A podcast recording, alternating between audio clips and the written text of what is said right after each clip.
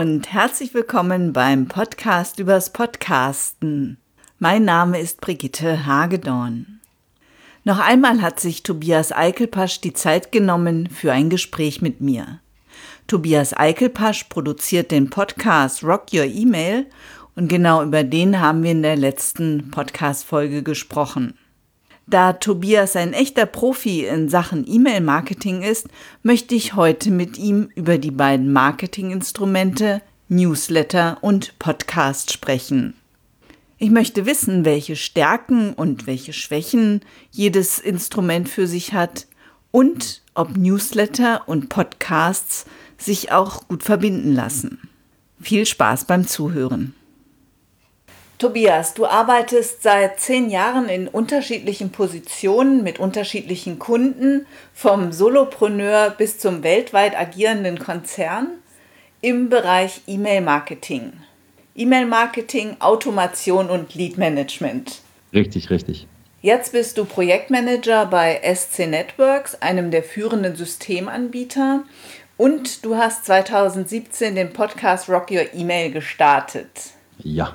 Meine Frage, warum einen Podcast und keinen Newsletter? Ha, äh, ja, da würde ich dann direkt auf meine Podcast-Folge verweisen. Ähm, was dir, der Titel war ungefähr E-Mails im Podcast-Format, was bringt dir das? Ähm, ja, tatsächlich ganz interessante Frage. Ich habe äh, ähm, lange Zeit überlegt, ich wollte mich ja auslassen. Das war ja so ein bisschen Intention bei Rock Your Email. Äh, ich wollte ein bisschen erzählen, aus dem Nähkästchen plaudern. Ähm, was, was erlebe ich so im E-Mail-Marketing? Wie ist es, wie baut man smarte, automatisierte Kampagnen?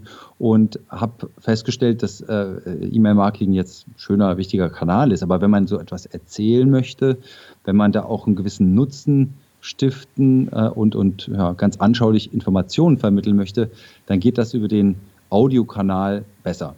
Also äh, in dem Podcast, den ich ja schon produziert habe, da gehe ich auch genau darauf ein. Schau her, der, der Schuster ähm, hat die Löcher im Schuh, ja, wie man so schön sagt. Und äh, äh, obwohl ich für E-Mail-Marketing stehe, betreibe ich jetzt erstmal nur den Kanal Podcast. Aber mir geht es erstmal darum, äh, Gehör zu gewinnen, Aufmerksamkeit zu gewinnen äh, und die Leute noch ein bisschen mehr, die Interessenten noch mehr für das Thema E-Mail-Marketing zu sensibilisieren. Und äh, da mag ich und schätze ich den Kanal Podcast einfach mehr. Und E-Mail und E-Mail-Marketing kommt schon noch irgendwann, aber ähm, ja, gut Ding will Weile haben. Manchmal fällt der Satz oder manchmal vergleiche ich auch Podcasts und Newsletter. Was würdest du sagen, was ist die Gemeinsamkeit von Podcast und einem Newsletter? Ja, jetzt machen wir ein großes Fass auf, aber dafür haben wir jetzt eine ganze Podcast-Folge Zeit. Ähm, äh, ich äh, finde ich find das äh, Feld, das Spannungsfeld zwischen Podcast und E-Mail äh, sehr spannend. Äh, ich ich nehme da gerne die Vergleich des Pull-Kanals und des Push-Kanals. Also Pull ist ähm, das Ziehen, dass ähm, jemand selbstständig Informationen an sich heranzieht quasi, wann immer die Person das möchte. Und Push ist, äh, wenn ein Unternehmer, Unternehmen oder ich jetzt entscheide, ich schicke zum Beispiel eine E-Mail raus, ähm, und ich sehe Podcast und E-Mail in diesem spannenden Pull- und Push-Spannungsfeld. Ähm, also wenn man über Stärken und Schwächen oder Gemeinsamkeiten und Unterschiede redet, da muss man sich, glaube ich, so ein bisschen durchhangeln ähm, durch das Ganze. Also ich würde vielleicht gerade mal beim Podcast einsteigen. Mhm. Es ist aus meiner Sicht ein ganz klarer Pull-Kanal, etwas, das man abruft on demand. Ähm, das äh, ist ein Medium, das ist sehr zielgerichtet, also nur wenn sich jemand wirklich dafür interessiert, wird die Person den Podcast auch hören oder sogar abonnieren. Das passiert also nicht zufällig. Dafür muss ich ganz gezielt auf den entsprechende Webseite gehen oder einen Player öffnen und mir dann Inhalt raussuchen. Da sind also noch sogar Hürden eingebaut, bis ich daran bin, äh, bis ich zum Podcast komme. Ähm, darin liegt sowohl eine Herausforderung als auch eine Chance, wenn ich einen Podcast erstelle. Wenn ich nämlich gute Inhalte erstelle und ich baue mir so eine Stammhörerschaft auf, dann bin ich davon überzeugt, ist das ein sehr loyales Publikum. Denn sie entscheiden sich ja aus freien Stücken zuzuhören. Und ähm, wenn ich da keine gute Qualität leiste, dann bleiben mir wahrscheinlich auch die Hörer weg. Also nur wenn, wenn ich etwas höre, das mir die Zeit wert ist, dann schenke ich das dem Ganzen auch. Ich muss also viel Vorarbeit leisten und das macht das Medium Podcast so unaufdringlich. Also mal übertragen, jetzt baue ich mal die Brücke zum E-Mail-Marketing. Ich muss mich in keinen Newsletter-Verteiler anmelden, um einen Podcast zu hören. Ich muss also keine Daten oder keine E-Mail-Adresse hergeben, um einen Podcast zu hören. Das, das geht auch so. Ja. Und das ist bei der E-Mail anders. Ähm, das ist tatsächlich auch etwas, das dem Medium E-Mail so negativ anhaftet. Es ist ja, es ist ja eine Last und es ist lästig. Äh, E-Mails werden oftmals negativ wahrgenommen, weil sie so aufdringlich wirken. Und es ist auch wahnsinnig bedauerlich, weil die E-Mail viel kann und viel Potenzial hat, aber so ähm, dann schlechten Ruf hat. Also das ist so die Konstellation. Podcast, großer Vorteil, es ist persönlicher als das geschriebene Wort. Also das hast du auch in einem deiner Bücher, glaube ich, erwähnt, man lernt über die Stimme eine Person schnell kennen. Man kann einschätzen, ist sie mir sympathisch oder nicht. Das kann ich bei einer E-Mail, wenn ich da ein paar Zeilen lese, in gewisser Weise auch, aber ähm, das muss ich an anderer Stelle noch auszeichnen. Ich kann also beim Podcast schnell einfach beurteilen, mag ich es, will ich mehr oder nicht. Und bei der E-Mail, naja, also da weiß ich nie so richtig, was ich bekomme, wenn ich mich da eintrage in E-Mail. Für mich ist eben auch noch ein Vorteil, so E-Mail muss ich halt mehr oder weniger am Rechner lesen. Ja. Nicht immer kann ich natürlich auch mit dem Smartphone, aber in der Regel lese ich meine E-Mails, wenn ich am Rechner bin. Und einen Podcast kann ich eben mir die Zeit dann nehmen, wenn ich unterwegs bin. Ja, also wer die E-Mail mit dem Smartphone in der Hand liest, läuft Gefahr, vor den Laternenpfahl zu laufen. aber wenn ich einen Podcast höre, äh, sehe ich den kommen, kann ich ausweichen. Ja, äh, ja, ja aber sitzend in der U-Bahn ginge ja auch. Das, natürlich, natürlich. Ähm, ein, ein Punkt noch, ähm, auch das ist nochmal zum Vergleich, Stärken, Schwächen. Ähm, Podcast äh, finde ich sehr nachhaltig. Also einmal produzierter Inhalt kann von jeder beliebigen Person überall auf der Welt jederzeit abgerufen werden. Das merke ich oder habe ich auch gemerkt an meinen Podcast. Ich hatte eine Zeit lang eine Pause, da hatte ich keine Zeit, keine Gelegenheit, neue Folgen zu erstellen, aber ich habe trotzdem äh, hunderte von Abrufen gehabt und äh, das war sehr, sehr interessant zu sehen. Und die E-Mail ist tatsächlich ein ganz schnelllebiges Medium. Das, äh, die E-Mail, wir werden alle bombardiert täglich mit E-Mails. Die haben eine sehr geringe Halbwertszeit. Äh, da spricht man so von acht Sekunden. Da gibt es so eine Pi mal Daumen-Regel. Also wenn die E-Mail acht Sekunden gelesen wird, dann war sie wirklich gut. Ähm, ist also schnell dann wieder vergessen oder wenn sie schlecht ist, sogar gelöscht oder im Spam-Ordner. Also das ist äh, eine andere Art der Taktung. Also ich kann E-Mails in eine höhere Taktung versenden. Da muss man aber auch darauf achten, dass man da was Gutes verschickt. Und äh, Podcasts haben da so einen andere, anderen Charakter einfach. Ja, und eben durch dieses wirklich vollkommen freiwillige und unabhängige Hören. Also das ja. finde ich ist ein, finde ich ist ein ganz großer Vorteil ja, von ja. Podcasts. Das wäre tatsächlich auch noch ein Punkt, auf den ich noch eingehen würde. Ja, ähm, bitte. Nämlich der Kanal. Äh, eigentlich, wenn man es genauer nimmt, ist mir mal aufgefallen, ist E-Mail ein Pull-Push-Kanal. Äh, eigentlich sollte, ja, muss man sollte sagen oder muss zuerst ein Pull ähm, äh, erfolgen. Also eigentlich ähm, muss sich jemand für ein E-Mail, Newsletter, für einen Verteiler oder dergleichen erstmal anmelden. Also da muss jemand zunächst seine Einwilligung erteilen, dass die Person, also ich möchte von deinem Unternehmen, von dir, von Ihnen ähm, Informationen per E-Mail haben. Also wenn jemand diesen Schritt geht, ist das ja schon mal ein großer Erfolg. Ja? Das ist der einzige Werbekanal, wenn man so möchte, für den sich Leute freiwillig anmelden ich habe mich noch nie für Fernsehwerbung oder für die kostenlose Werbeblättchen angemeldet, die ich manchmal im, im Briefkasten habe. Aber da liegt auch äh, eine Gefahr drin und auch ein Grund, warum der Ruf der E-Mail so ein bisschen ramponiert ist. Da wurde halt in der Vergangenheit und wird auch heute noch viel Schindluder betrieben. Ja, also da werden zum Teil Leute ohne richtige Einwilligung beschrieben, also angeschickt. Äh, und und äh, Unternehmen äh, nehmen es da auch manchmal nicht mehr ganz so genau die neue Datenschutzgrundverordnung, die ja in, am Ende Mai demnächst äh, veröffentlicht wird, äh, das merke ich in meinen Projekten, die schafft dann eine sehr viel höhere Sensibilität.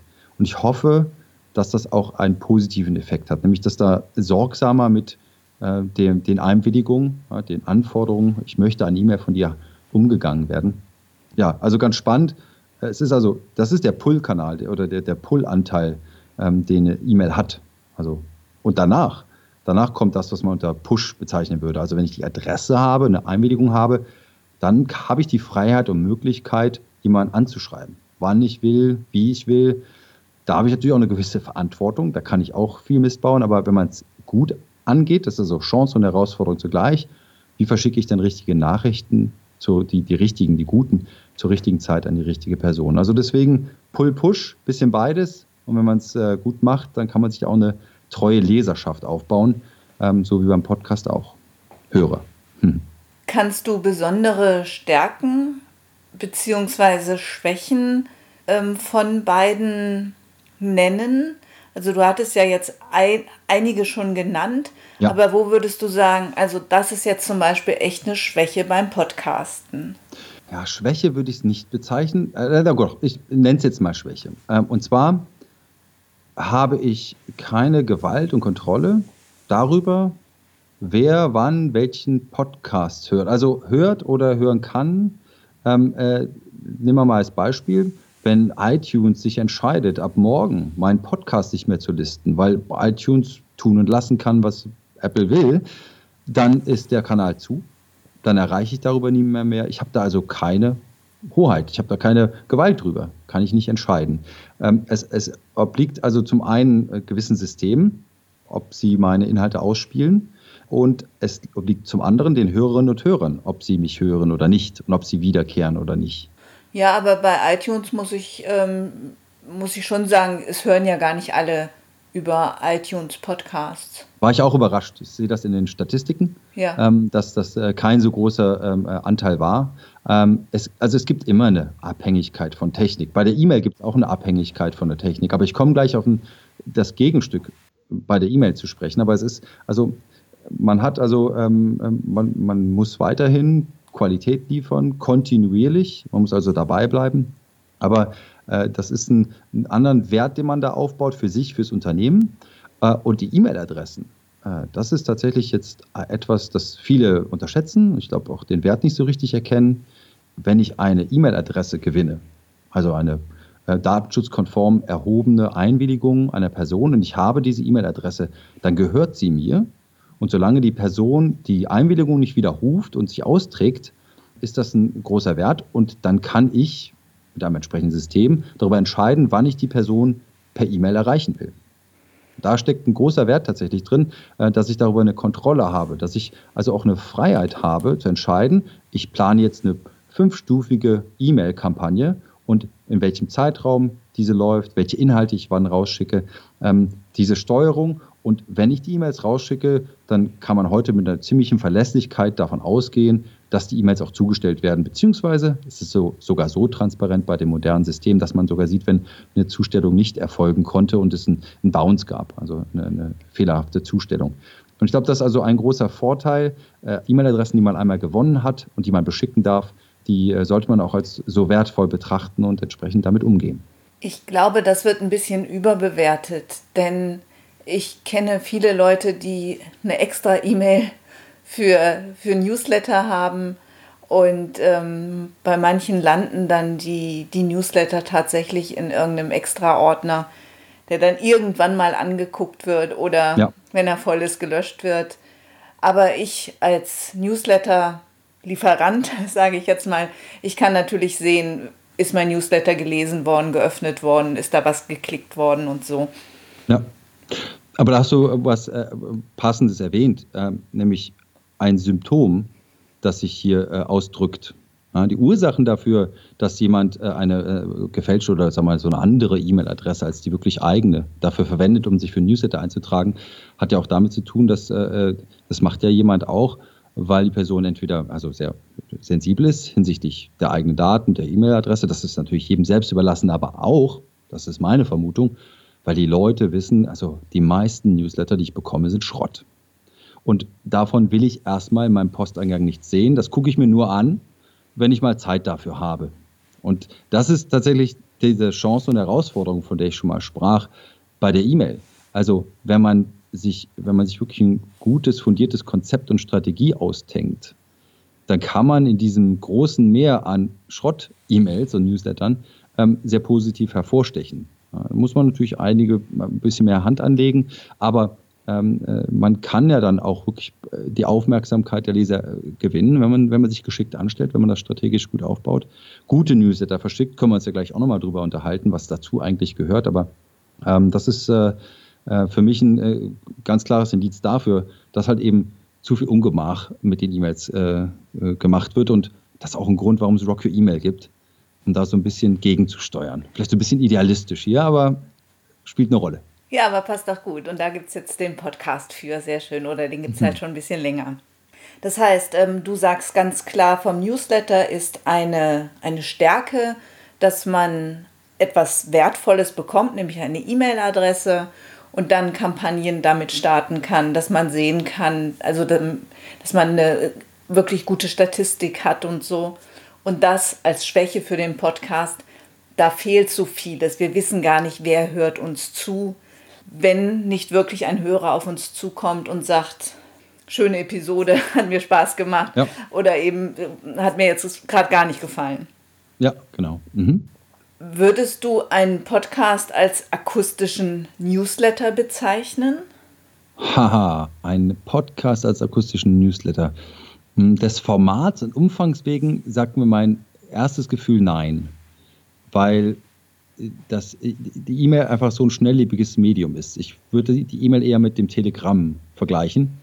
Ähm, eine, eine Botschaft, also äh, im Grunde genommen ist ja die E-Mail äh, technischer Übermittlungsservice.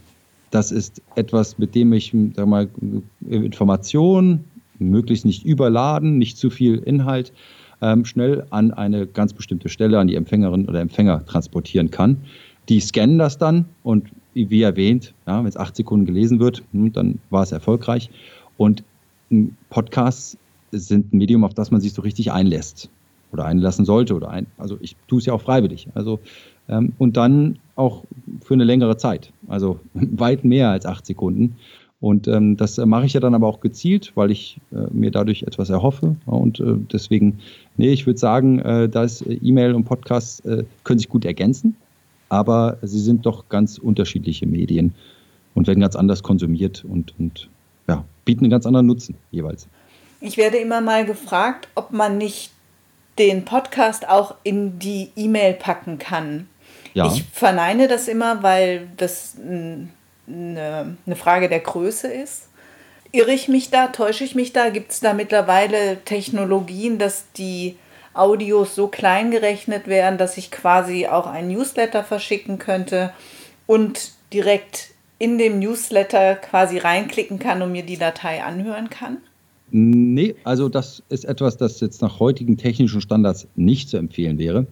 Und erster gewichtiger Grund ist, in eine E-Mail, in der etwas angehangen ist, auf solche E-Mails reagieren Empfangsserver bei also äh, den, den Empfängern selber sehr sensibel. Also da gibt es tatsächlich äh, viele ähm, Spam- und Filterregeln, Sicherheitseinstellungen, die dafür sorgen, dass E-Mails mit Anhängen zum Teil gar nicht zugestellt werden. Also eine E-Mail sollte man möglichst klein halten, also Dateigröße, wenn man so möchte. Eine E-Mail hat ja auch eine gewisse Größe. Und je kleiner die E-Mail und je weniger drinsteckt, desto schneller ist sie beim Empfänger, desto schneller ist sie beim Empfänger geladen, desto schneller kann die Person das lesen und, und sehen, ob die E-Mail irgendeinen Nutzwert bringt. Und von der E-Mail aus sollte man immer verlinken. Also selbst wenn ich etwas herunterladen oder zum Herunterladen anbiete oder wenn ich auf einen, einen Podcast verweisen möchte, dann würde ich immer von der E-Mail raus auf die entsprechende Seite verweisen und in dem Falle, äh, ich habe jetzt äh, meine, meinen Podcast jetzt bei, bei Podigy ähm, gehostet. Podigy sorgt dafür, dass die Performance da ist, dass die ähm, Podcasts also abrufbar sind und da sollte dann eben auch diese Performance-Leistung bleiben, weil das sind die Profis, die wissen, das, was sie für eine Infrastruktur stellen müssen, damit es funktioniert. Also verlinken auf meine Webseite oder eben auf äh, einen, einen Player oder dergleichen. Ähm, und äh, das ist der, der sinnvollere Weg. E-Mails ganz klein und aufgeräumt halten und möglichst oder gar keine Anhänge dran. Das waren jetzt schon ein paar Tipps für einen guten Newsletter. Ich möchte mal ganz direkt fragen. Ich weise zum Beispiel in meinem Podcast immer auf die letzten Blogbeiträge und auch Podcasts hin. Manchmal suche ich auch ältere Beiträge raus, entweder weil ich die aktualisiert habe oder weil ich so einen Themenschwerpunkt erschaffen will in, einer, in einem Newsletter.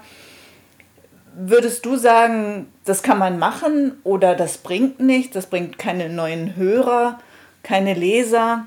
Doch, äh, das würde ich empfehlen. Also wenn man äh, die Möglichkeit hat, seine Empfängerinnen und Empfänger anzuschreiben, dann ist das ähm, also auch etwas, wenn ich mich dazu entscheide, mich irgendwo anzumelden für ein Newsletter, dann erhoffe ich mir eben auch eine gewisse Aktualität oder ein Update oder wenn es eine neue Podcast-Folge gibt, dass ich dann eine kurze E-Mail bekomme.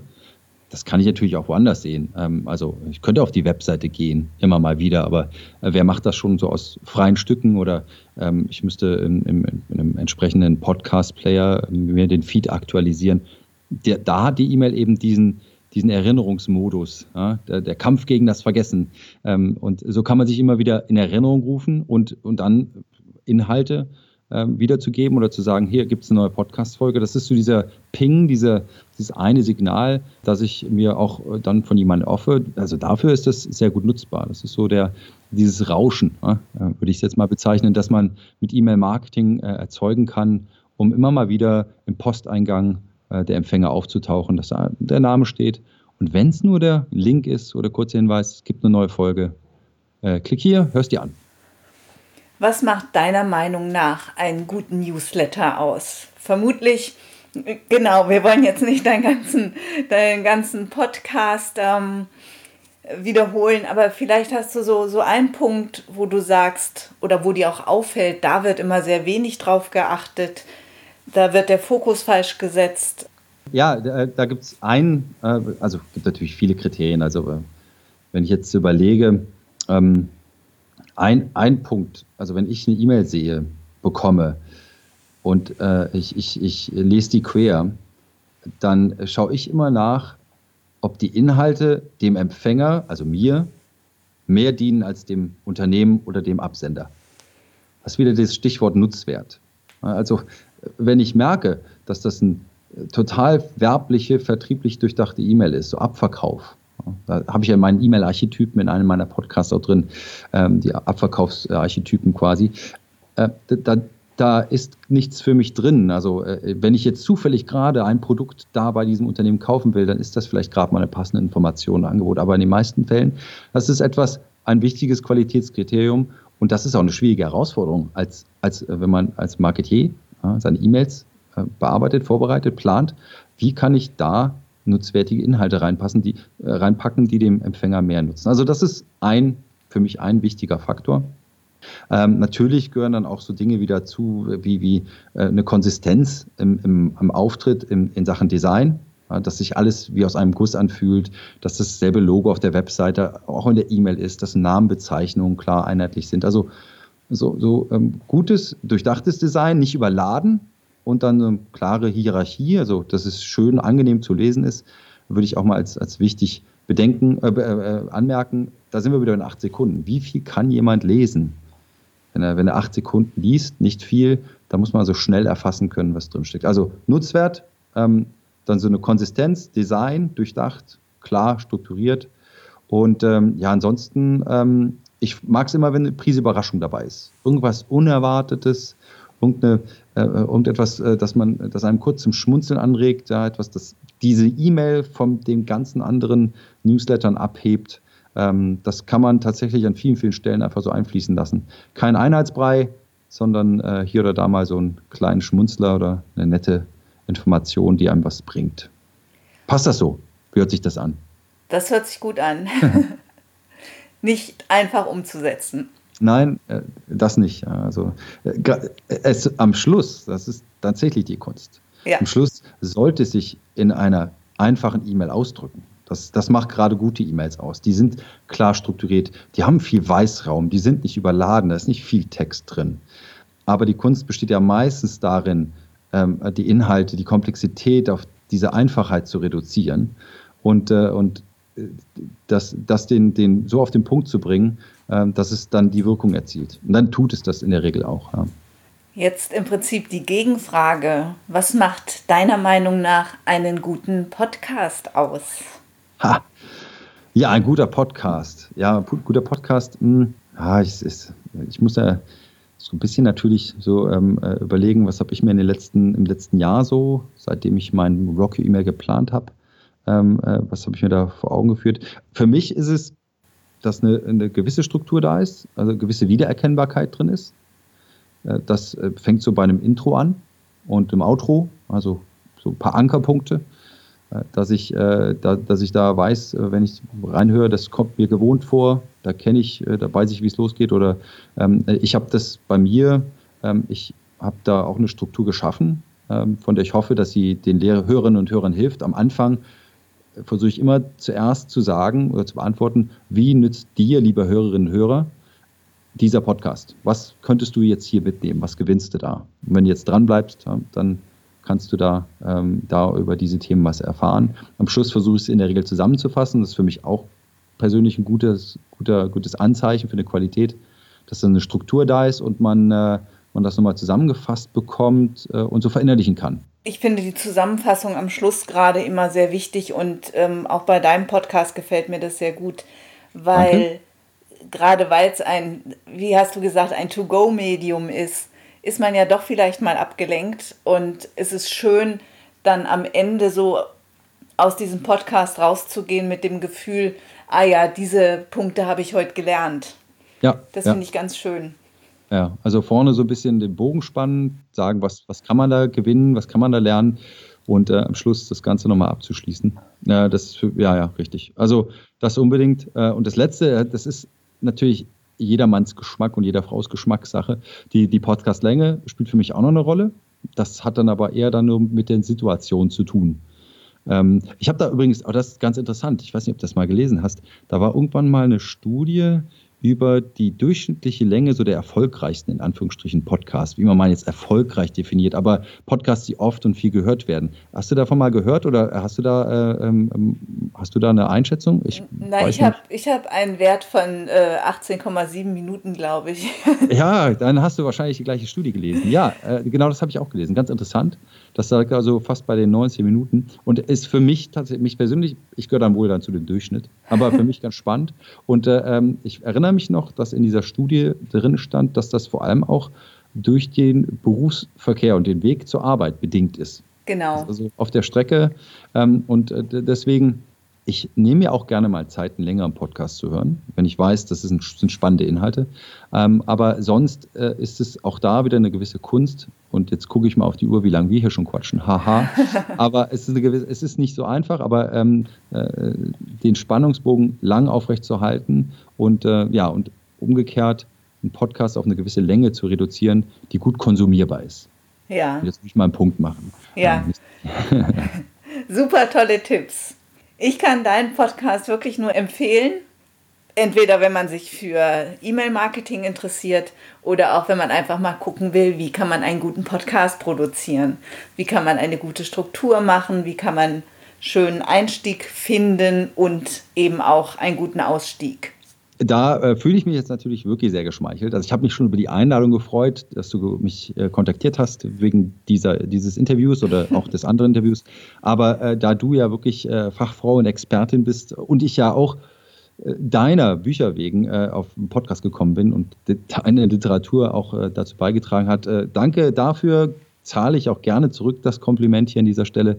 Also ähm, vielen Dank für die Einladung, vielen Dank für fürs Kompliment. Sehr gerne, Tobias. Und vielen Dank, dass du dir jetzt nochmal die Zeit genommen hast für unser Gespräch. Dankeschön. Herzlichen Dank auch. Ja, über die 18,7 Minuten bin ich wieder locker hinausgekommen. Und jetzt möchte ich auch nur noch auf die Show Notes verweisen. Denn hier finden Sie den Link zu Tobias Podcast Rock Your Email, auf die letzte Podcast-Folge mit Tobias, ja, und ich werde auch meinen Newsletter verlinken falls Sie über diesen Weg in Sachen Audiobearbeitung und Podcasting auf dem Laufenden bleiben möchten. Ich freue mich, wenn Sie nächstes Mal wieder dabei sind. Eine gute Zeit bis dahin wünscht Ihnen Brigitte Hagedorn. Vielen Dank fürs Zuhören. Sie hörten eine Produktion der Werkstatt für Audiobeiträge www.audiobeiträge.de.